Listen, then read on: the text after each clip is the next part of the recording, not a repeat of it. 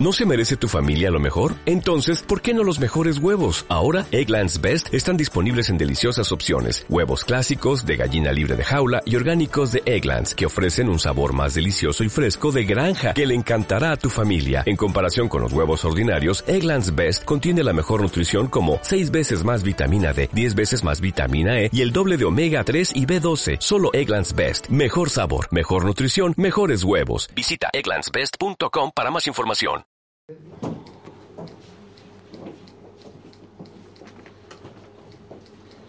Dicen que aquel hombre había caído por un acantilado, aquel hombre se había agarrado a unos matorrales y ahí estaba temblando y por un lado agarrándose, mirando hacia abajo, no sé si alguna vez habéis estado en una situación así, y de repente él dijo, hay alguien ahí, que alguien me ayude. Y cuenta la historia que se escuchó una voz que decía, soy Dios, confía en mí, suéltate. El hombre miró y dijo, ¿hay alguien más? ¿Hay alguien más?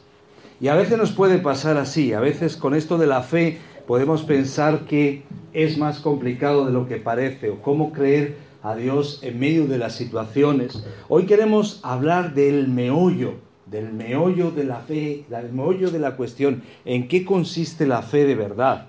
¿De acuerdo? Y queremos eh, acercarnos a lo que dice la palabra y en Hebreos 11:6 se nos dice, sin fe es imposible agradar a Dios. Así que queremos ver qué es lo básico, qué es lo esencial eh, de la fe. Y para aprender acerca de la fe, tiene sentido hoy hablar del personaje que tenemos, que es Abraham. Pero antes de eso, dejadme solamente ponernos en, en, perspectiva. Hemos ido caminando en Hebreos capítulo 11, eh, viendo aquellos personajes que nos van enseñando de la fe. Abel, Enoch y Noé, después de definirse la fe en un sentido práctico, y se nos presentan como auténticos pioneros contracorriente personas que en un contexto no adecuado, esto es importante, porque a veces dice, es que me cuesta seguir al Señor porque no tengo el apoyo necesario, porque mi familia no es creyente. Ellos les tocaron, les tocó ser, a cada uno les tocó ser pioneros, ir contracorriente. Le tocó a Abel, le tocó a Enoch y también a Noé. Y en este caso Noé, por un momento muy prolongado, porque 120 años yendo contracorriente, construyendo un arca, eh, cuando nadie había visto llover, lejos de un océano. Eh, la verdad es que eso era una aventura de, locos, ¿verdad? A no ser que de verdad Dios estuviera detrás, y Dios lo estaba. Estamos hablando de crecer en fe, y veíamos a Noé una fe que toma a Dios en serio. Y decíamos que para ser salvos debemos por fe responder obedientemente tanto a las advertencias de Dios, hay unas advertencias de, juicio futuro, como a su oferta de salvación. Y Noé nos enseña eso. Y ahora que hablamos de Navidad es importante hablarles a las personas de que si Jesús vino es porque no había otra solución. Es verdad que la figura de Belén es la de un niño tierno, eh, frágil, pero el niño de Belén es el mismo Salvador del Gólgota. Por eso, como alguien decía, el verdadero árbol de la cruz, el, perdón, yo lo he dicho mal, el verdadero árbol de la Navidad es la cruz. ¿De acuerdo? Y podemos poner nacimiento, Belén, como lo queramos llamar, podemos poner eh, un árbol, pero recordemos a las personas, no olvides de recordarle a las personas que el árbol de la Navidad es la cruz y que podamos compartir ese mensaje de esperanza, de juicio, o en el sentido de que si Dios dio lo máximo es porque no había otra manera. Tomemos en serio la opción que Él nos da porque no hay salvación fuera de Jesús. Y eh, estuvimos viendo la figura de Noé y de alguna manera me gustaría solamente eh, partir eh, desde otro enfoque con otras ideas, simplemente dejando resumido lo que nos enseña la vida de Noé Vivamos para agradar a Dios. Sin fe es imposible agradar a Dios. Noé caminó con Dios como Enoch caminó con Dios. Y lo hizo de varias formas. En primer lugar, amando a Dios por encima de todo. La Biblia nos dice, ama al Señor, tu Dios, con todo tu corazón, con todas tus fuerzas, con toda tu mente, con toda tu alma, con todo lo que eres. Y Noé hizo eso, amó a Dios por encima de todo, también confiando en Él completamente. ¿A quién se le ocurre construir un arca, seguir esas instrucciones? Noé lo que hizo fue confiar en Él completamente. He puesto aquí entre paréntesis lo que significa. Es tener fe en que Él sabe lo que es mejor para ti. Noé pudo decir, Señor, pero ¿cómo se te ocurre? No, yo sé lo que es mejor para ti. Noé, confía. A lo mejor tú eres un joven y dices, pero es que, ¿con quién me voy a casar? ¿O qué voy a estudiar? ¿O qué voy a hacer? Mejor me ayudo un poco, le ayudo un poco a Dios, decido por mí mismo. No, no, espera en Él, confía en Él. Él sabe lo que es mejor para ti, ¿de acuerdo? En medio de cualquier situación. En tercer lugar, veíamos que Noé y nosotros podemos vivir para agradar a Dios obedeciéndole de todo corazón. Misericordia quiero y no sacrificio, nos dice la palabra también. Para entender podemos esperar, para obedecer no. En la vida cristiana hay cosas que no entendemos. Hay que obedecer ya. Después a lo mejor algunas las vamos a entender y otras las entenderemos cuando estemos con el Señor. No todo lo vamos a entender aquí. Esto recuerda con los, con los, con los hijos, ¿verdad? Los hijos a cierta edad eh, no, no, no, no discuten mucho, ¿verdad? Pero van creciendo y te van diciendo, ¿y por qué papá? Y eso no es justo, y esa forma no puede ser. Con Dios, primero obedezcamos. Con los padres creo que también, creo que va bien la cosa, obedezcamos, porque si yo obedezco es señal de que yo confío, de que las cosas van por buen camino. Si no, voy a estar cuestionando. Obedécele de todo corazón. Así lo hizo sin rechistar, y se nos dice dos veces que Noé hizo exactamente lo que Dios le había ordenado. Para entender podemos esperar, para obedecer no. Y también el arco iris, el sacrificio, cuando ellos salen, nos muestra también un estilo de vida de adoración. Alábale con tu vida. Manifiesta tu gratitud continua. ¿Hemos dado nuestra ofrenda? Sí, parte de nuestra ofrenda. Nuestra ofrenda no solo es lo que hemos puesto en la cesta, nuestra ofrenda es nuestra vida. Cada uno de nosotros, todo lo que somos, lo que vivimos, hacerlo todo para el Señor. Así que nuestras emociones, nuestra mente, nuestra voluntad, vivamos de manera que tú seas una pancarta ambulante de gratitud a Dios. Que toda la gente que pueda verte pueda decir, esa persona es una persona agradecida. Esa persona es alguien que da la gloria a Dios. ¿De acuerdo? Entonces, un poquito pensando en Noé, ¿verdad? Que eh, también hay un aspecto aquí práctico, eh, y no da tiempo a ver todo lo de cada personaje, pero se renueva el pacto. Igual que se le había dicho a Adán y Eva, el crecer, fructificar, multiplicados, a Noé se le vuelve a decir lo mismo. Y la idea es que todo lo que ellos eran, con sus habilidades, con su eh, propósito, con sus capacidades, Dios tenía un propósito para ellos, un pacto, una realidad para ellos, y también usando nuestras habilidades y cumpliendo su propósito para nuestras vidas, así es como agradamos a Dios. Así que no solamente era que Noé entrase al arca y se salvase con su familia, sino que al bajar del arca había una misión. Y tú y yo, si hemos creído en Cristo como Salvador, no solamente es aceptar a Cristo, sino ahora hay una misión, hay un propósito. Tengas 30, 20, 40, 60, 75, 80, lo que sea. Muy bien, con en perspectiva, nos acercamos a Abraham. Y decía yo que si queremos ver el meollo de la fe, Abraham es la persona indicada. Es alabado en las Escrituras como el Padre de los que creen, ahí en Romanos 4, en Génesis 12 al 25, te animo a leer esos capítulos durante estos días, narra la historia, Génesis 12, capítulo 12 al capítulo 25. El apóstol Pablo usa a Abraham como su mejor ejemplo de la justificación por la fe, aparte de las obras, ahí en Romanos 4, en Gálatas 3. Y también se hace la sorprendente afirmación de que no son los judíos por nacimiento físico, es algo que les sorprendería a ellos, no son los judíos por nacimiento físico los descendientes de Abraham. Por el contrario, los que creen son los verdaderos hijos de Abraham.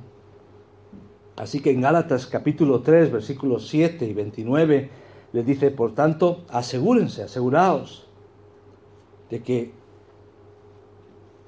seáis de la fe, ¿verdad? Los de la fe son los hijos de Abraham. Y si sois de Cristo, entonces sois descendencia de Abraham, herederos según la promesa. Así que no es de extrañar que veamos en Hebreos capítulo 11 a Abraham y es al que se le dedican más versículos. De estos personajes, en este caso se le da más atención a Abraham. Hay más versículos, del 8 al 12. Dice así, por la fe Abraham, siendo llamado, obedeció para salir al lugar que había de recibir como herencia. Y salió, hay un componente muy similar a Noé, ¿verdad? No tenía todos los datos, todas las instrucciones, pero dice, y salió sin saber a dónde iba.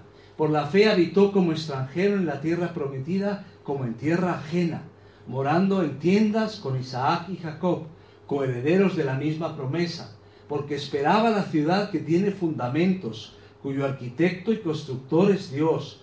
Por la fe también la misma Sara, siendo estéril, recibió fuerza para concebir y dio a luz aún fuera del tiempo de la edad porque creyó que era fiel quien lo había prometido.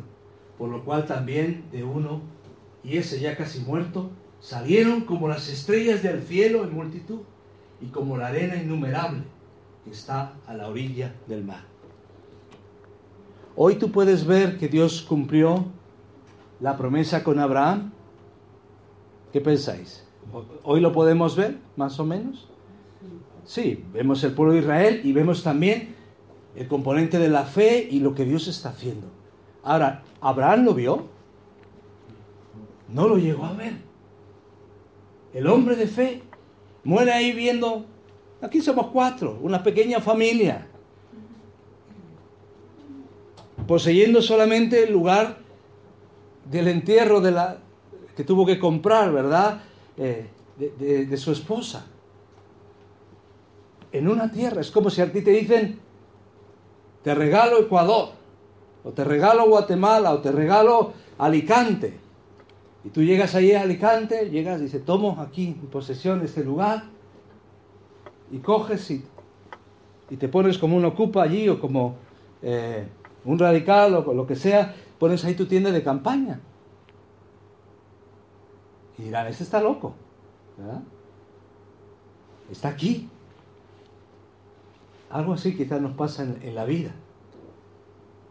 Dios nos da, Dios le dio a Abraham una promesa, Dios la iba a cumplir, Dios es fiel, pero él no vio todo.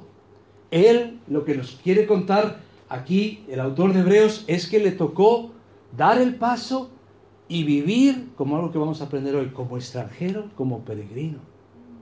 Por eso hay momentos en que la vida cristiana se complica y tú dices, pero ¿cómo es que estoy en tienda de campaña cuando tenía que estar viviendo todo lo que Dios tenía para mí? Es que esta no es mi mundo, esta no es mi tierra. Hay una ciudadanía que me espera, hay una ciudad cuyo arquitecto y constructor es Dios. Esto no es el todo, esto no es el final. Dios tiene algo más. Así que quiero animarte porque a veces pienso en los cristianos que están, nosotros es que somos de los privilegiados ahora mismo, porque nos podemos ir a, Corea del Norte, nos podemos ir al África subsahariana. ¿Recordáis hace pocos días, en una mina en Kenia, había varios mineros, entran los de la guerrilla eh, fundamentalista, islámica, dice, ¿quién es cristiano? A los que eran cristianos los mataron. Esto fue hace unos días. Ellos estaban como en tienda de campaña, mirando a lo que les esperaba. Y hoy están en casa. Y hoy están con nuestro Padre. Y un día serán recompensados. Pero así es este tema de la fe, ¿verdad? Entonces nos acercamos con esa perspectiva y queremos entender varias cosas de la fe, cuál es el meollo de la fe. Y en primer lugar es lo siguiente, esta fe es entender ¿En qué consiste la fe? Nos lleva a aproximarnos al corazón de Dios eh, y lo primero que vamos a ver es que la fe obedece al llamado de Dios. Pero fijaros, al aproximarnos al corazón de la fe, esto que mencionaba yo de Gálatas 3, 7 y 8, saber por tanto que los que son de fe, estos son hijos de Abraham. Y la escritura, previendo que Dios había de justificar por la fe a los gentiles, decir, a los no judíos, dio de antemano la buena nueva a Abraham, diciendo, en ti serán benditas todas las naciones. Y él no lo vio, pero fue una realidad. Se nos está acostumbrando a un cristianismo que todo al final lo vemos, pero va a haber cosas que no veremos. Va a haber cosas que veremos y habrá cosas que no veamos. ¿Dónde está Dios? ¿En las que vemos o en las que no vemos? En ambas. Dios está ahí, Dios cumple su promesa. Entonces, en primer lugar, la fe nos lleva a obedecer al llamado de Dios. La fe obedece a la llamada, al llamado de Dios. Dice en Hebreos 11:8, lo leemos juntos. Por la fe, Abraham, siendo llamado, obedeció para salir al lugar que había de recibir como herencia y salió sin saber a dónde iba. Por la fe, Abraham, ¿qué hizo? Obedeció. Pero vemos aquí que la clave es el llamado de Dios.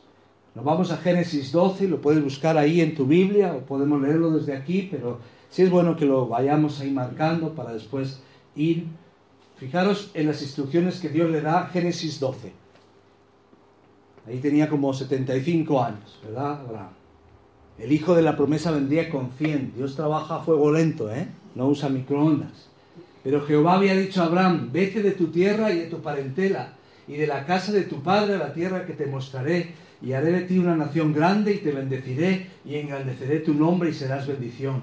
Bendeciré a los que te bendijeren y a los que te maldijeren maldeciré y serán benditas en ti todas las familias de la tierra. Y se fue Abraham como Jehová le dijo. Noé obedeció exactamente todo lo que Dios le había dicho. Abraham hizo tal como Dios le dijo.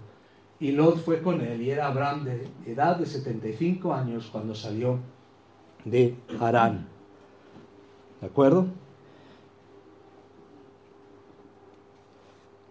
¿Dónde estaba Abraham antes que Dios le llamase? Él vivía en Mesopotamia, en Ur de los Caldeos, en lo que hoy es Irak.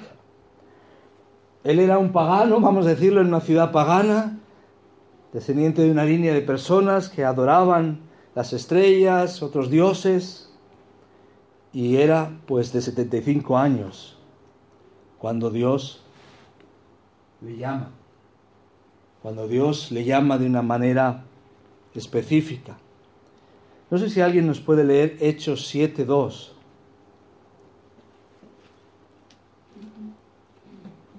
En el discurso de Esteban, cuando va a ser apedreado, él habla de Abraham. Les dijo, varones hermanos y padres oídos, el Dios de la gloria apareció a nuestro padre Abraham, estando en Mesopotamia, antes que morase en Arán. Muy bien, ahí se muestra, ¿verdad? El Dios de la gloria apareció a nuestro padre Abraham. ¿Qué hizo Abraham? Dejó Ur eh, podéis mirarlo en el mapa, yo lo iba a poner aquí, esta vez al final no lo puse, pero eh, va hasta Arán, ahí va a permanecer un tiempo, ahí va a morir eh, el, padre de, Abraham, y después va a seguir hasta, en este caso, esa tierra que Dios le había prometido, Canaán, ¿verdad? Y todo eso lo vemos, lo vemos aquí. Ahora, quiero que notemos una cosa. El llamado, ¿dónde empieza? El llamado empieza en Dios. Lo que vemos es que la fe nos lleva a obedecer el llamado de Dios, pero que el llamado de Dios es el punto de partida de nuestra obediencia. No es que Abraham dijo, bueno, hoy qué vamos a hacer? Vamos a ir a Canaán. No, es que Dios le llama, Dios toma la iniciativa, Dios se acerca, no fue por inventiva propia. Vamos a cambiarnos. E, este lugar no es adecuado. No estaba siguiendo su propio sueño, estaba siguiendo el llamado de Dios. Esto nos enseña que no nos toca como cristianos vivir como llaneros solitarios, ni vivir eh, simplemente actuar por nuestra cuenta. Si tenemos que actuar y vivir es de acuerdo a la palabra de Dios. Es tu brújula, es mi brújula. El cristianismo no es una fe basada en especulaciones religiosas o filosofías, sino en la revelación de Dios. Si tienes que dirigir tu vida en alguna dirección, asegúrate que sea de acuerdo a la palabra de Dios. Aun cuando alguien te dice Dios me dijo, asegúrate de ese Dios me dijo, esté de acuerdo a la palabra de Dios, porque si no es de acuerdo a la palabra de Dios, Dios no lo dijo, a saber quién, pero Dios no. ¿De acuerdo? Alguien que lea segunda de Pedro 1, 20 y 21.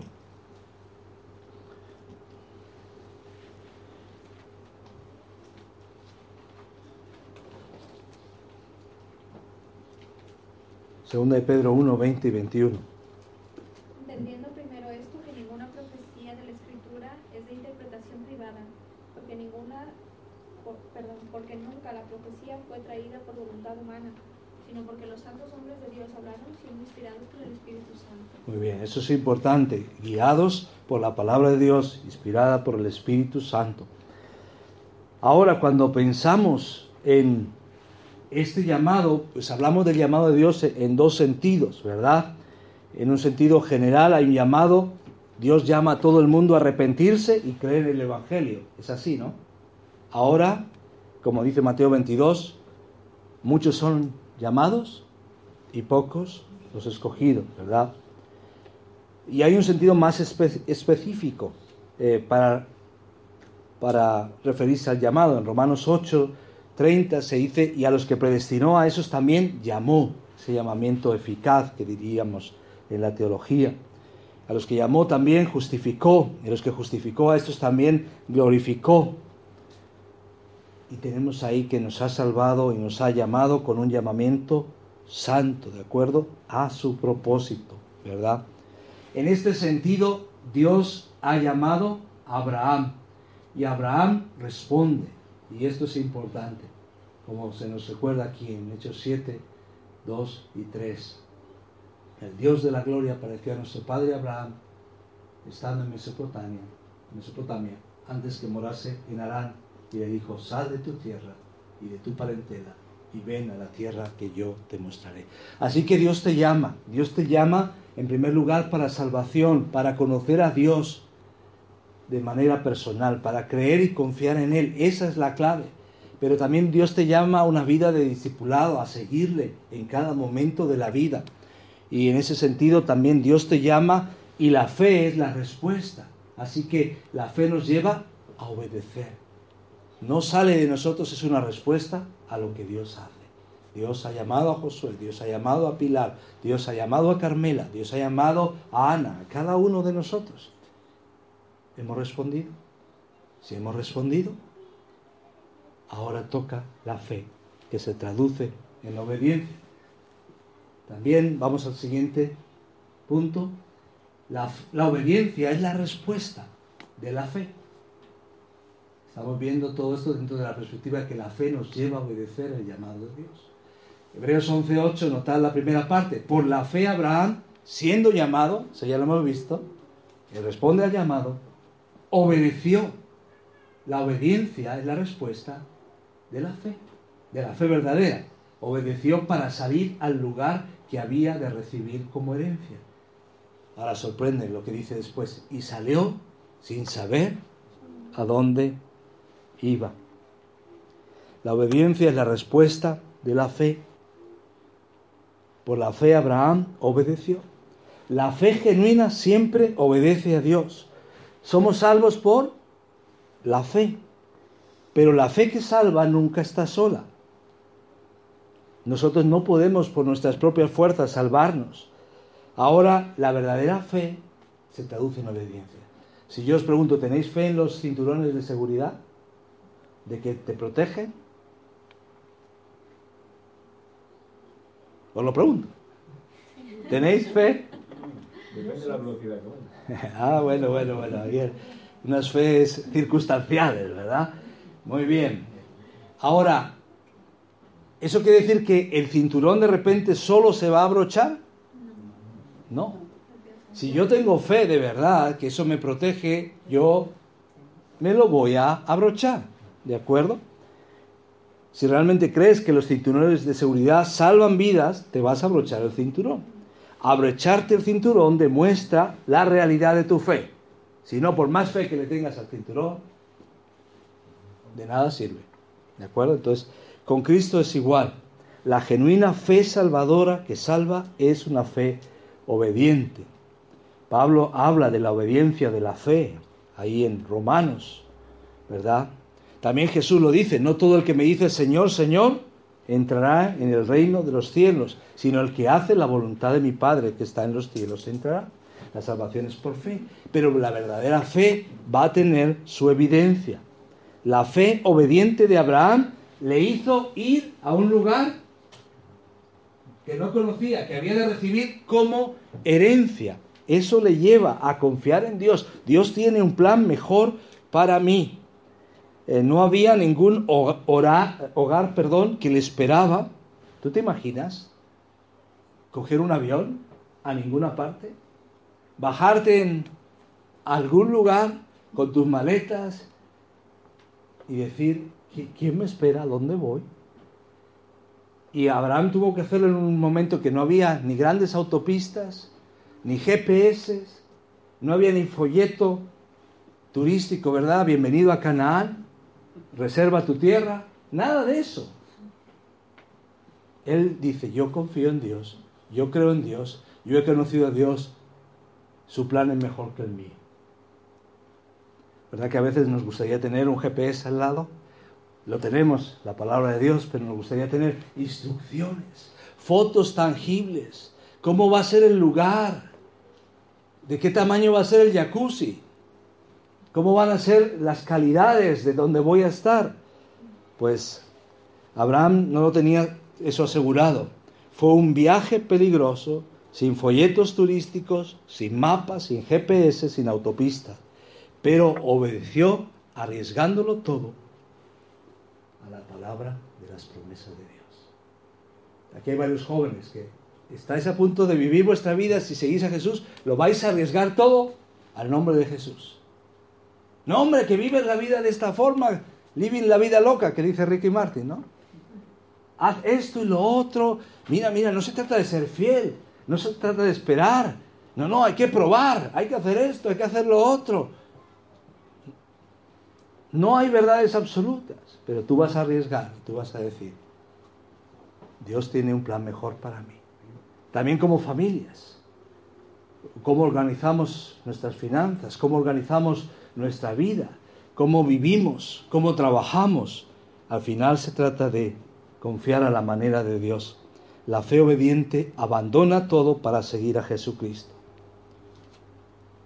Alguien que busque Lucas 5, 28. Ahí Jesús llama a alguien. A un corrupto, por cierto. dejándolo todo, se levantó y le siguió. Muy bien. Llamó a Leví, a Mateo, publicano, para seguir, dejándolo todo atrás, se levantó y comenzó a seguirlo. La llamada a seguir a Jesús, el discipulado es igual que la salvación. Dios te llama. Así que hoy vete con dos llamados. El llamado a la salvación, pero el llamado a ser un discípulo de Jesús. Si alguno quiere venir en pos de mí, dice Lucas 9, niéguese a sí mismo, tome su cruz cada día y sígame. Y él estaba hablando en el contexto de ganar o perder el alma para la eternidad. A veces hay precio que pagar. A veces tenemos que romper aún con la familia y es algo doloroso. Y quiero que me entendáis bien. Lo que dice Jesús en Lucas 14, 26. Si alguno viene a mí y no aborrece a su padre, madre, mujer, hijos, hermanos y hermanas, y aún también su propia vida, no puede ser mi discípulo. ¿Qué quiere decir esto? ¿Significa que debemos despreciar a nuestros padres y no amar a nuestras familias? No, al contrario, si hemos creído en el Señor tenemos que ser especialmente sensibles con nuestras familias. Eh, eso es así. Eso es así. Y, y se tiene que notar el amor. Pero Jesús lo que quiso decir es que si nuestros seres queridos, cualquier cosa que aprecies, se interponen entre tú y Dios, dale prioridad a Dios. ¿De acuerdo? Si eres un verdadero cristiano, tu esposo, tu esposa, tus hijos, tus padres, al final serán más beneficiados, porque el amor incondicional con el que puedes amarles es diferente al amor condicional. Pero el tema es que no podemos interferir en esa relación con Dios. Así que Abraham tuvo que dejar padre y madre de manera física, pero nosotros necesitamos también poner a Dios primero. Debemos seguirles. No sé si un día, si estoy pensando, ¿cuántos sois padres aquí? Con hijos en crecimiento, ahí, en formación. Si tu hijo te dice, yo, uno ya, ya el crecimiento es a lo ancho, ¿verdad? Pero, pero bueno, eh, de todas formas, si tu hijo ya mayor se, te acerca y dice, quiero servir al Señor de una manera más, más profunda, y a lo mejor, quizá, como conozco personas, les dicen, pero ¿sabes dónde te metes, hijo? Pero tú sabes en lo que te estás metiendo. ¿No sería mejor que tuvieras más cómodo, tuvieras esto, lo otro? A veces podemos ser palos en las ruedas de las personas que Dios ha puesto alrededor nuestro. Así que si un día tu hijo quiere salir, seguir, salir y seguir a Jesús y salir al campo misionero, pues que no seamos estorbo, piedra de tropiezo. El Señor lo deja claro. Si se trata del amor por Él versus el amor a la familia, debemos seguirle a Él. Pero normalmente seguir a Dios nos va a llevar a amar mejor a la familia. El llamado de Dios también implica otras dificultades. Eh, y no estoy refiriéndome a una convocatoria, a un servicio específico. El llamado de Dios es incómodo por lo que estaba diciendo de la persecución. Es arriesgado. Hay un precio que pagar. Quizás en nuestra sociedad simplemente es el que dirán, el miedo al que dirán. Pero Dios está ahí, Él nos ha llamado. A los que aman a Dios todas las cosas ayudan a bien. Dios tiene un propósito. Dios está en control. Dios sabe qué es lo mejor. Si Dios te ha llamado, obedécele. Y la muestra de la fe verdadera es la obediencia. No vamos a entenderlo todo, pero vamos a confiar. La obediencia es urgente y necesaria. El entenderlo es deseable, pero es algo que es un proceso. Hay otro aspecto aquí que, encontramos. No solamente eh, el primer elemento que nos lleva a pensar en el llamado, que la verdadera fe es una respuesta al llamado de Dios, sino que la fe nos hace vivir, nos lleva a ser forasteros. ¿De acuerdo? La verdadera fe nos lleva en primer lugar a obedecer al llamado de Dios, pero la fe nos lleva a vivir como forasteros. Fijaros lo que dice Hebreos 11, en los versículos que tenemos ahí, del 9 eh, y el 10, ¿verdad? Por la fe habitó como extranjero en la tierra prometida. Era la tierra prometida y habitó como extranjero. ¿Quién lo entiende? ¿Lo entiendes tú?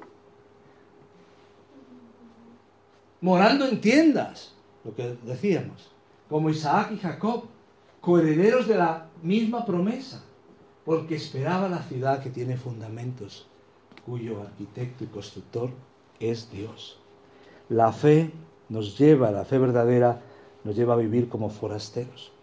Y aquí hay dos aspectos. Uno, que la vida de fe es una vida de peregrino. Vamos a desglosar un poquito estos versículos. El versículo 9 lo encontramos, ¿verdad? Esa vida como extranjero. La vida de fe es una vida de peregrino.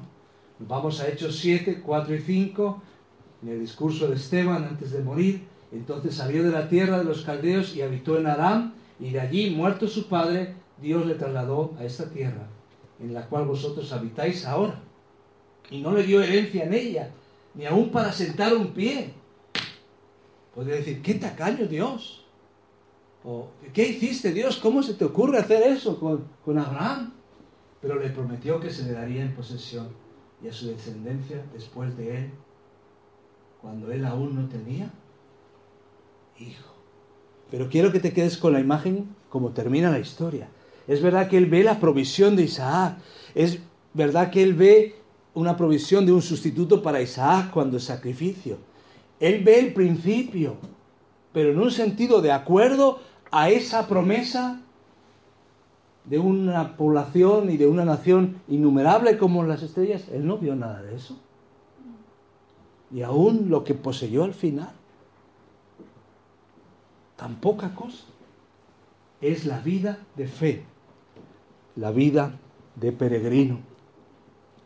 Es como os decía, ¿verdad? Como que quisierais ir a un lugar y se os dijera ese lugar es para vosotros, pero tuvierais que vivir para siempre en una caravana ahí. ¿Verdad? Imagínate. Dijo Calvino en su comentario, ¿dónde estaba la herencia que Abraham había esperado? Podría haber esto ocurrido al instante en su mente, esa duda, que habría sido engañado por Dios. Pero al final va a venir la promesa y él, aunque en algún momento hay una hambruna y va a Egipto y huye eh, y vemos algunos errores, después vuelve y termina en el lugar adecuado. Por eso el que llaman Evangelio de la Prosperidad, si sigues a Dios siempre te va a ir bien, vas a ser un próspero hijo del rey, eso es una caricatura. Hay una prosperidad del Evangelio. Busca primero el reino de Dios y todo vendrá por añadidura. Pero eso no quiere decir que no va a haber pruebas, que no va a haber luchas. Debemos saberlo, porque nos van a vender un evangelio suave, light, de salud, de riqueza, de ninguna enfermedad. Y tenemos que entender que no es así. El pueblo de Dios se va a enfrentar a tribulación, angustia, persecución, hambre, desnudez, peligro, espada. Ahí lo vemos, Romanos 8, 35, 2 de Corintios 6. Pablo se describió a sí mismo ahí en 2 Corintios 6, 10 como no teniendo nada, pero poseyéndolo todo. ¿Alguien quiere leer 2 Corintios 6, 10?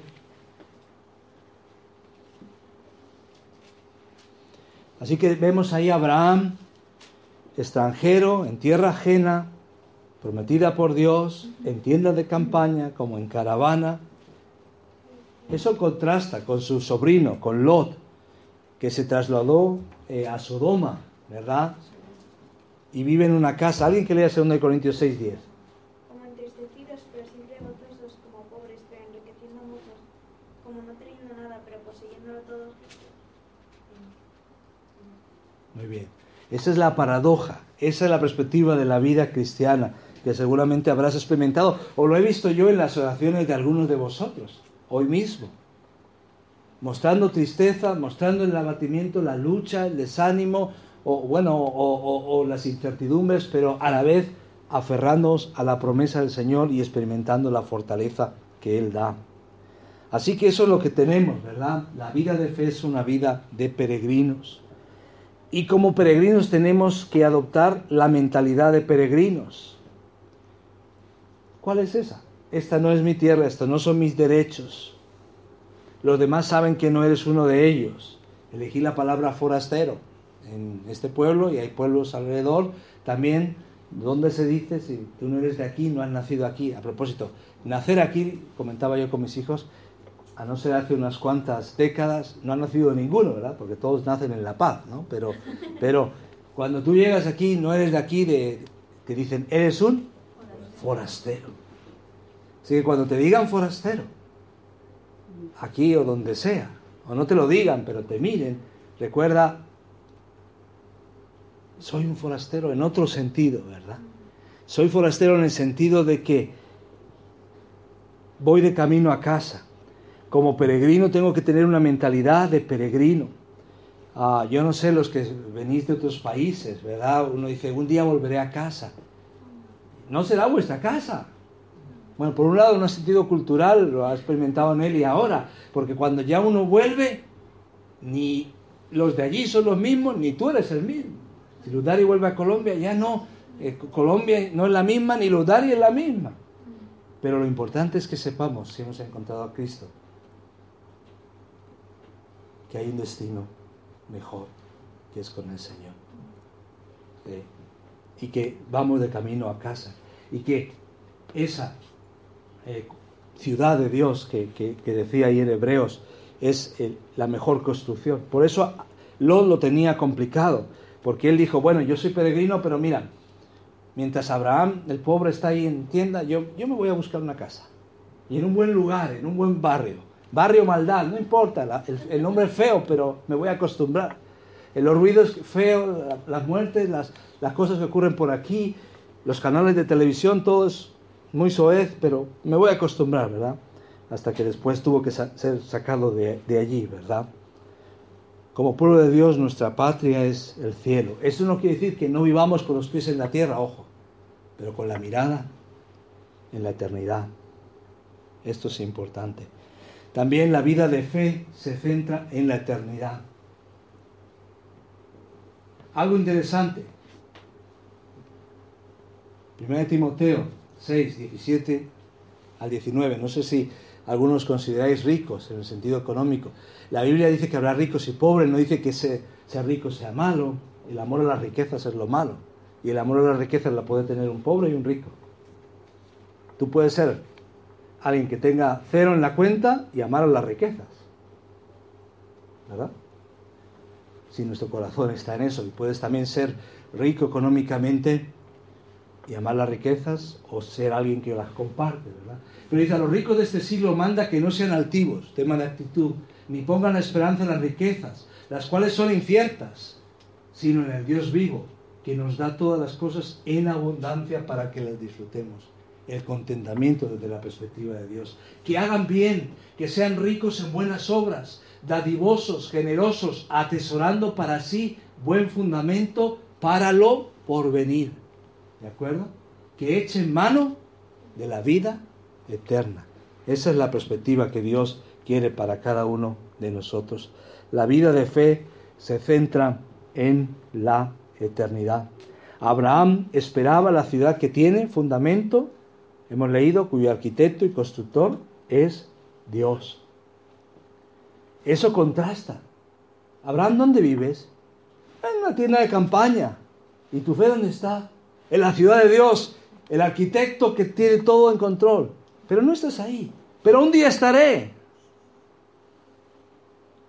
¿Está bien, Abraham? Sí, aquí estoy. Animado.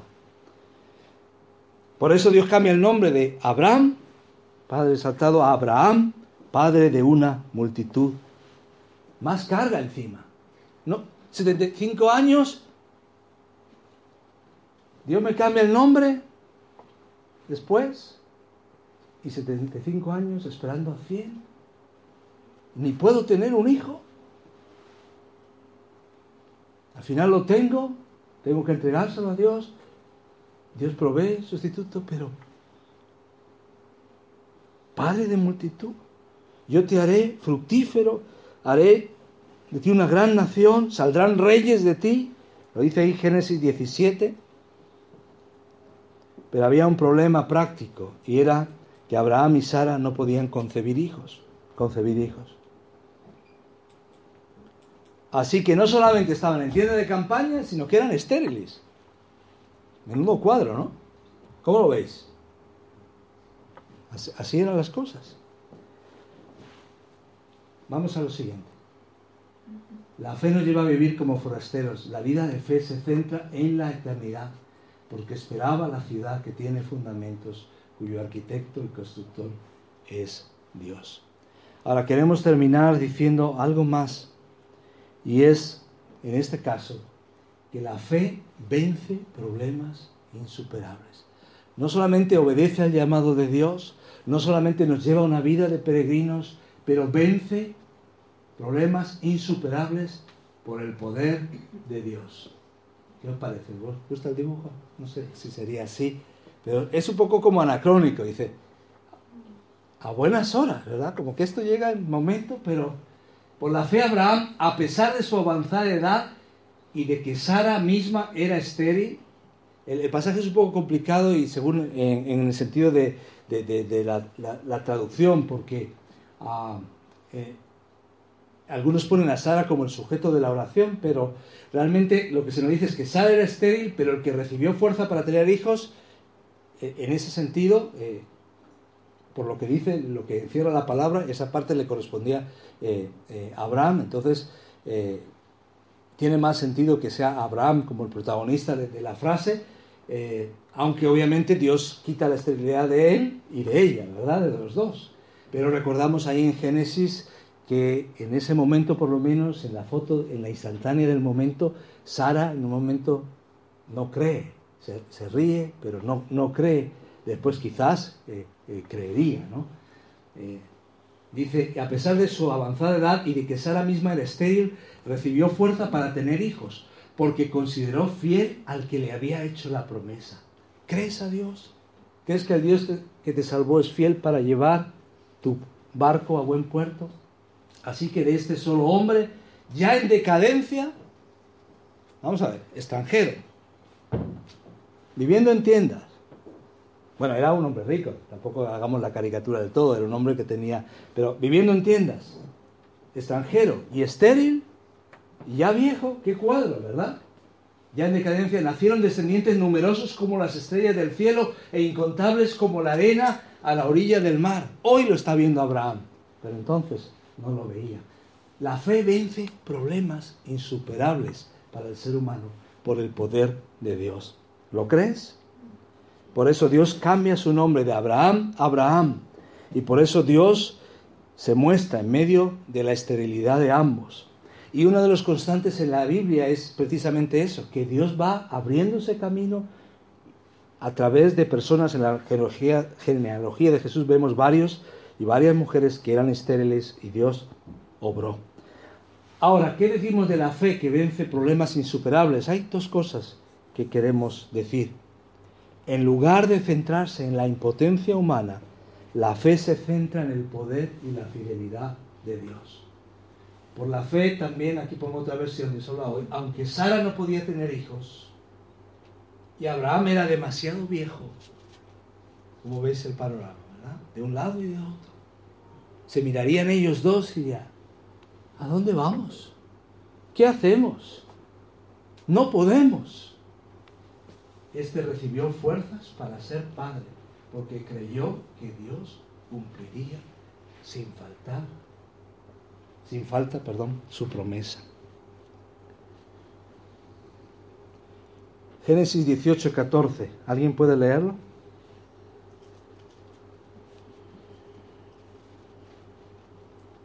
Ahí en Sara es reprendida por su incredulidad, no es elogiada por su fe, ella niega, no confiesa su incredulidad, después creemos que confiaría. Pero ¿qué dice Génesis 18:14? ¿Acaso hay algo imposible para el Señor? El año que viene volveré a visitarte en esta fecha y para entonces Sara habrá tenido un hijo. ¿Hay algo difícil para el Señor? Salva, ¿hay algo difícil para el Señor? Carmela, ¿hay algo difícil para el Señor? Josué, ¿hay algo difícil para el Señor? ¿Hay algo imposible para Dios? Pon ahí tu nombre. Candy, ¿hay algo imposible para Dios? Dios todo lo puede. A, esto estamos llegando, ¿verdad? En lugar de centrarnos, hay que reconocer nuestra incapacidad. Yo no puedo, tú no puedes, pero Él sí puede, Él puede. La fe se centra en el poder de Dios y en la fidelidad de Dios. Ahora tenemos que tener cuidado con la aplicación de esto porque podemos aplicar mal las promesas y podemos decepcionarnos con Dios o decepcionar a otros respecto a Dios. El problema no está con Dios. El problema es a veces nuestra falta de comprensión. Hay personas que dicen que si tenemos fe en Dios, pues Él sanará todas nuestras enfermedades. Y es verdad que eso es eh, el efecto de la obra de Cristo sobre todo, pero Jesús no sanó a todos. Y debemos entenderlo. Dios puede sanar, Dios puede sanar, Dios puede glorificarse, lo hemos visto. Pero también se glorifica en la persona en que está en medio de la enfermedad y Dios obra allí. No podemos pensar que la persona que está en el lecho eh, de enfermedad es simplemente por su falta de fe. Tenemos que examinarnos siempre, tenemos que confesar nuestros pecados, tenemos que estar a cuentas con Dios, tenemos que creer, pero no siempre es que Dios nos deja con una enfermedad porque eh, no tenemos fe, no necesariamente. No nos equivoquemos. La misma fe es la que acompaña a alguien en medio del lecho de, enfermedad, que el que está en una cárcel, que el cristiano, esos cristianos que murieron la semana pasada, lo que os decía en aquellas minas, simplemente porque tú eres cristiano.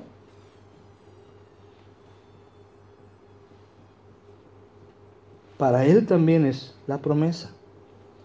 Así que confiemos en Dios más allá de lo que yo puedo, en lugar de centrarme en lo que yo puedo. Ahora, no caminemos en nuestras fuerzas. A veces estamos actuando de acuerdo a lo que yo puedo, a lo que yo tengo. Por eso Dios nos lleva a callejones sin salida, donde ya no tenemos ni la fuerza, ni tenemos la salud, ni tenemos la provisión económica. Y entonces Dios provee para que nos demos cuenta que Él puede, que Él lo hace, que no somos nosotros. También en segundo lugar, en lugar de centrarnos en la respuesta en esta vida, la fe confía en Dios para mantener su palabra en su tiempo en lugar de centrarse en las respuestas en esta vida, no seamos cortoplacistas. Hay cosas que vamos a ver en esta vida, pero Abraham no lo vio todo, no vio el cumplimiento de lo que Dios le había dicho en su vida. En lugar de centrarnos en las respuestas de esta vida, la fe confía en Dios que cumple su palabra en su tiempo. Algunos oraron y clamaron a Dios y 400 años después fueron liberados y vino Moisés. En el tiempo de intervalo también, tiempo de silencio ahí, entre Antiguo Testamento y Nuevo Testamento, muchos clamarían y dirían, Dios, nos vas a dejar solos. Y todo vino en su tiempo. Algunos en el cautiverio y pasaron esos 70 años. A veces nos toca esperar. Por lo cual también de uno y ese ya casi muerto salieron como las estrellas. Fijaros el contraste. De uno y ya casi muerto salieron como las estrellas del cielo en multitud y como la arena innumerable que está a la orilla del mar. Y no está hablando solamente del pueblo judío, sino de aquellos que por la fe somos hijos de Abraham. Hemos confiado en el Señor. Lo único que poseía de Canaán cuando muere Abraham es un lugar ahí en el cementerio, ¿verdad? Simplemente eso. Murió en la fe, sin haber recibido lo prometido. Pero porque miraba a lo que es eterno. Y hoy hay verdaderos hijos de Abraham por la fe, miles de millones. Pero hay que pensar en el tiempo y en la manera de Dios. Así que eso debe animarnos. El tiempo para España, el tiempo para tu familia, el tiempo para Dios obrar. Seamos fieles, obedezcamos hoy. Hoy hemos visto entonces, a la luz de la palabra de Dios, que debemos caminar en fe, en esta perspectiva, obedeciendo el llamado a Dios. Dios te llama para salvación y Dios te llama para ser su discípulo, viviendo como extranjeros en este mundo. ¿Dónde está nuestra perspectiva? y creyendo y esperando en Dios y su poder. Cuentan de Jorge Müller, de Bristol. Él entendió la fe y hay que entender también que la fe es un don, un don especial, un don dado por Dios, pero también eh, de manera especial. Hay personas que, que a lo mejor igual que tienes otro tipo de don, el don puede ser la fe, y se menciona ahí en la palabra. Jorge Müller fue un hombre así, eh, fue un joven que finalmente decidió vender todo lo que tenía, eh, emprender un proyecto de un orfanato, y él vivió por fe. Y una de las historias que se cuentan, hay muchas historias de la provisión de Dios sin él decir nada a nadie, pero en 1877 Müller estaba a bordo de un barco frente a las costas de Terranova había niebla densa, le dice al capitán del barco, yo tengo que estar en Quebec el sábado por la tarde. Este barco no puede llegar allí, tiene que buscar alguna otra forma. Müller le dice, Dios me ha ayudado en todo este tiempo. El capitán le dice, ¿no se entera de que la niebla es muy densa? Mi ojo no está en la niebla, sino en el Dios vivo que controla las circunstancias de mi vida. Así que Müller se arrodilla, bueno, bajan ahí en el barco, se arrodilla, ora. Cuando termina de orar, Müller pone la mano sobre el hombro del capitán, le dice, ya no hace falta que ores más. Cada vez que he entrado en la presencia de Dios, Dios me ha respondido. He conocido a mi Señor por 52 años y nunca ha habido un solo día en que no he podido conseguir una audiencia con el rey. Levántate, capitán, y abre la puerta, porque ya no hay niebla.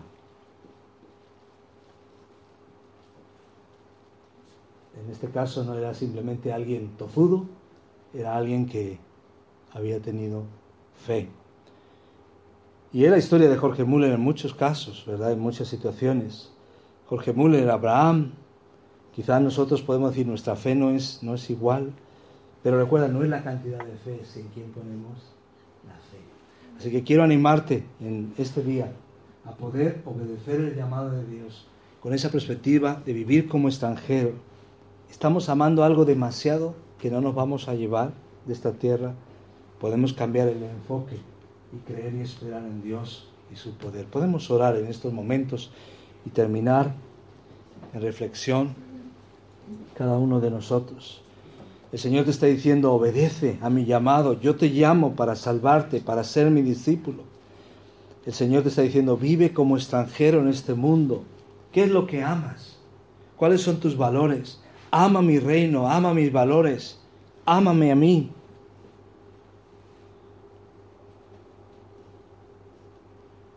En medio de la imposibilidad, pídele a Dios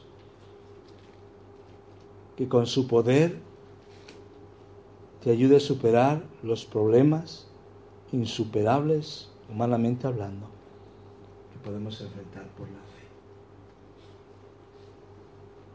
¿Cuál es el mar de imposibilidad hoy en tu vida? ¿Dónde está esa situación que pensamos que hasta aquí ya no podemos?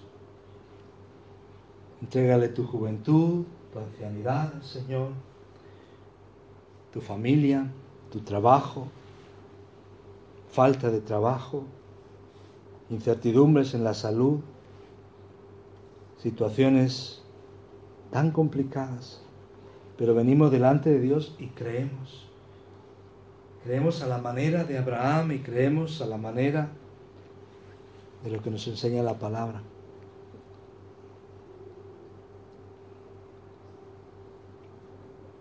Dios te llama. ¿Has recibido su salvación? Dios te llama a ser también su discípulo. ¿Le estás siguiendo? ¿Le estoy siguiendo? Señor, te alabamos y te damos gracias. Venimos delante de ti dándote gracias por este ejemplo de Abraham que nos ayuda a entender que la clave es confiar en ti. Perdónanos cuando hemos pensado que nuestro plan era mejor o cuando hemos dudado de que tú sabías lo que hacías. Y aún, Señor, reconocemos que hay situaciones que podemos vivir hoy o pueden vivir algunos de nuestros hermanos y podemos decir, Señor, no sabemos exactamente lo que está pasando. Igual que Abraham podría decir en algún momento, Señor, no sé lo que está pasando. Pero confiamos en ti, Señor. Ayúdanos a vivir como extranjeros, no apegados a los valores materiales, con los pies en el suelo firmes, pero con la mirada hacia la eternidad. Ayúdanos, Señor, a creer que lo imposible es posible. Ayúdanos a ser hombres y mujeres de fe. y ponemos nuestras vidas y nuestra situación delante de ti. Mientras estamos orando, sí. Tú estás poniendo tu vida en respuesta al llamado de Dios, bien para salvación, bien para seguirle, o bien poniendo tu juventud, tu familia, tu ancianidad, la etapa de vida que sea, pero tú estás diciendo, Señor, quiero ponerlo todo en tus manos, viviendo como peregrino, confiando en que tú haces posible lo imposible. Aquí está mi vida. Quiero ser obediente a tu llamado. Y si eso expresa tu corazón, te invito a que te pongas de pie ahí donde estás. Nos gustaría terminar orando por las situaciones de cada uno de nosotros. Te invito a que puedas expresar ahí, simplemente poniéndote de pie. Señor, aquí estoy, aquí está mi vida, aquí está este mar rojo de imposibilidad. No tienes que decir nada, simplemente poniéndote de ahí. Dios te ve, Dios sabe tu situación, lo que puedes estar viviendo hoy. Vamos a terminar orando. ¿Hay algo que quieres poner delante del Señor? Dios te bendice. Dios te bendice. Ahí donde estás. Vamos a terminar orando. Expresándole al Señor, Señor, yo quiero obedecerte. Seguir tu llamado.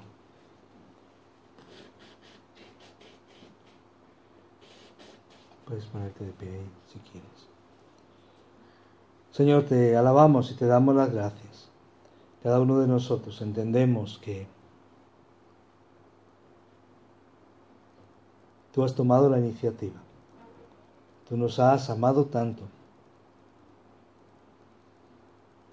Y tienes un plan para cada uno de nosotros. Oramos, Señor, por cada familia aquí presente. Por cada uno de nuestros hermanos que están viviendo situaciones donde están viviendo quizá esa imposibilidad, en medio de una enfermedad, en medio de alguna carencia concreta, en medio quizás de desánimo o en medio de circunstancias adversas, nos identificamos con Abraham, nos identificamos con esa situación de imposibilidad, pero vemos que tú eres todopoderoso y confiamos en ti y pedimos que te glorifiques en nuestras vidas para la salvación de otros, para la alabanza de tu nombre. No miramos a corto plazo, Señor, miramos a largo plazo, miramos hacia la eternidad. Ayúdanos a mirar con esa perspectiva. Esa ciudad de buen, de buen fundamento, donde tú eres el arquitecto. En el nombre de Jesús. Amén. Pues que el Señor nos bendiga a todos. Dale más potencia a tu primavera con The Home Depot. Obtén una potencia similar a la de la gasolina para podar, recortar y soplar con el sistema OnePlus de 18 voltios de Ryobi desde solo 89 dólares. Potencia para podar un tercio de un acre con una carga. Potencia para recortar el césped que dura hasta dos horas. Y fuerza de soplado de 110 millas por hora. Todo con una batería intercambiable. Llévate el sistema inalámbrico OnePlus de 18 voltios de Ryobi. Solo en The Home Depot. Haces más. Logras más.